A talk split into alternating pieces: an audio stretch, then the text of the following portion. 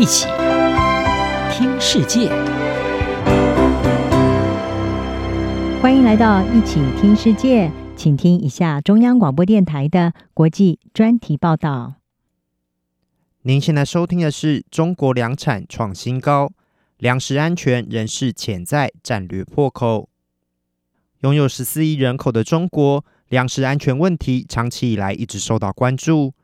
虽然依据官方数据，中国二零二三年的粮食产量创下历史新高，但中国官方仍多次提及中国的粮食安全问题，也凸显了中国在粮食自给率下降等方面的隐忧。中国国家统计局指出，在官方高度重视粮食生产、持续加大对粮食生产的支持，并克服华北、东北局部地区洪患等不利因素下，中国二零二三年粮食产量创下历史新高纪录，达到六点九五亿吨。官方也宣称，中国已连续二十年丰收，粮食产量多年来一直维持在六点五亿吨以上。尽管如此，中国官方依然在各种场合多次提到确保粮食安全的重要性。中国国家主席习近平在二零二三年七月的中央工作会议上重申，饭碗要牢牢端在自己手中。并确保粮食等重要农产品的稳定安全供给。他也在同年十二月部署二零二四年三农工作的中央农村工作会议上，敦促地方政府要全面落实粮食安全，党政同责。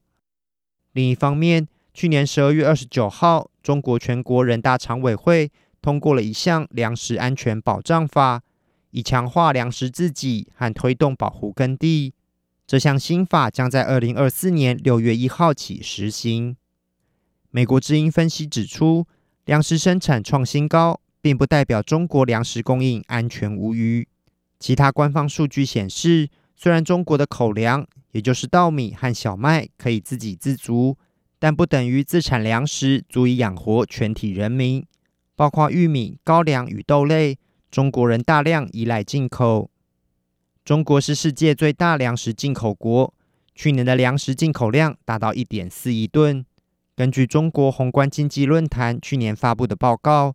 中国目前有超过三分之一的粮食仰赖进口，粮食自给率已从两千年的百分之九十三点六降至目前的百分之六十五点八。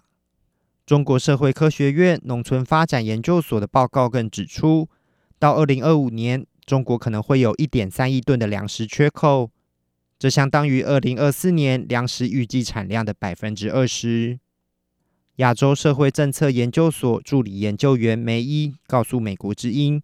北京人担心粮食供应和粮食进口可能被其他国家武器化，进而影响中国的国家安全。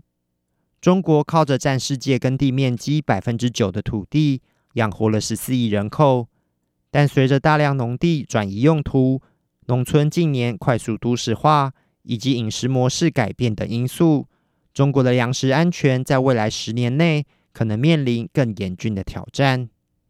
俄亥俄州立大学食品农业生物工程教授曼克尔表示，中国在两千年还能自给自足，但由于丧失农地，自给率已经下滑。曼克尔说。中国在过去的十年内失去了百分之五的耕地面积，转而成为非农地使用。这对一个国家来说确实是无法承受的。另一方面，中国农业部门也存在着严重的贪腐问题。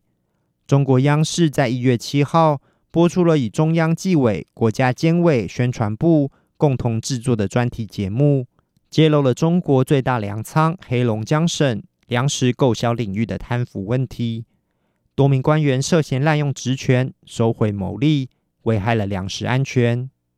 根据报道，自从中国对粮食购销领域展开反贪腐整治以来，截至去年十一月，共立案一千零十一件，